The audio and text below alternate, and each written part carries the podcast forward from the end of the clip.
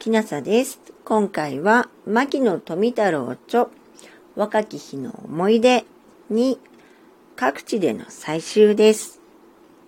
あくる年の明治14年、私の二十歳の時、人足を一人連れて、土佐旗郡を広く回って植物の採集をした。その間、ほとんど1ヶ月を費やした。土佐の西南端の柏島、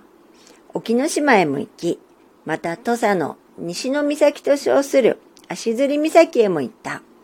途中、ゆくゆく植物を採集したから、その種類も多かったが、これが非常に私の植物知識を増やすに役立った。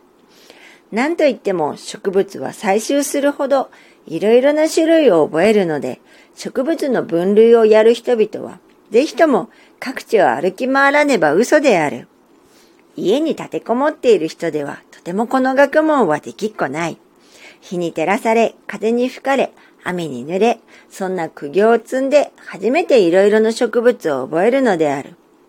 私が植物採集に出かけるとき、その採集品を始末するために道具を携えていった。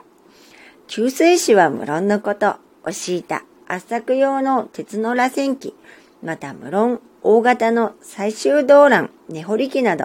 いろいろな必要機を持っていった。三河の国、高志ヶ原を採集した時などは、昼間は夜店で一日採集して動乱いっぱいに詰め、その晩、豊橋の宿屋でその最終品を始末するのに、ついに夜が明けてしまった。夜中何度も宿の女中が床を取りに来た。けれど、いつも起きて仕事をしているので、女中は虚しく帰ったことがあった。今からだいぶ前のことであるが、以前の五島列島中の最西端にある福江島へ単身で行ったことがある。それはその島の西の端、荒川村の玉の浦にヘゴがあるというので、それを見、そして採集するために行って、十分に見聞し、採集してきた。その時の石のヘゴの幹が、今、私の宅にある。そこに日本の一番西の端に位置する巨大な灯台がある。これがバルチック艦隊を真っ先に見つけたので記念となっている。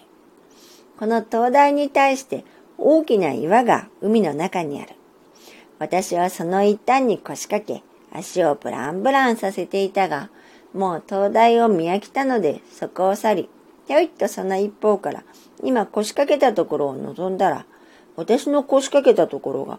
薄い岩の縁だったのでぞっとした。よく体の重みでその岩が割れて下に落ちなかったものだと。もし岩が欠けたら私は数畳下の海の中へ落ちるのであった。まず幸せであった。木戸に五九山という在所を通ったところ、そこの宮林の巨大なタズの木を木こりが切り倒していた。見上げるとその高い枝の股に巨大な大谷綿が数、数株あった。さあ、それが取りたくてたまらず、そばに頼んで、その中の最も巨大な一株を地に落としてもらった。その葉を広げたら直径が約5尺ほどもあった。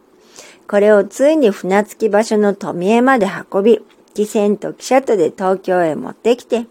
上野公園内の博物館に植えたが、その後ついに枯死してしまった。こういうことをしたのも一心に最終へ馬力をかけたわけだ。右のことはほんの一部の植物採集団であるが、これはただの遊びごとにしたことでなく、たとえ楽しかったとはいえ、全く汗水流しての積極的採集で自分の学問のために努力したのである。それがため、私は植物の地理分布、種類などを自分から学ぶことができたのである。私は一日もその学問から離れたことはなく、次から次へと楽しく勉強を積んだわけだ。私ほど一生苦しまずに愉快に研究を続けてきた人間は世間にかなり少ないようだ。それゆえ私は少年の時と今日老年になった時とその学問の具合は少しも違っていなく、ただ一直線に学問の道を脇目も振らず通ってきたのである。こんな数十年にわたる努力がついに私の植物知識の集積になったわけだ。今年93年に達した私は、これから先、体の効く間、手足の丈夫な間、また頭のボケの間は、今まで通り勉強を続けて、この学問に貢献したいと不断に決心している。もうこの年になったとて、決して学問を放棄してはいない。牧野富太郎著若き日の思い出に各地での採集でした。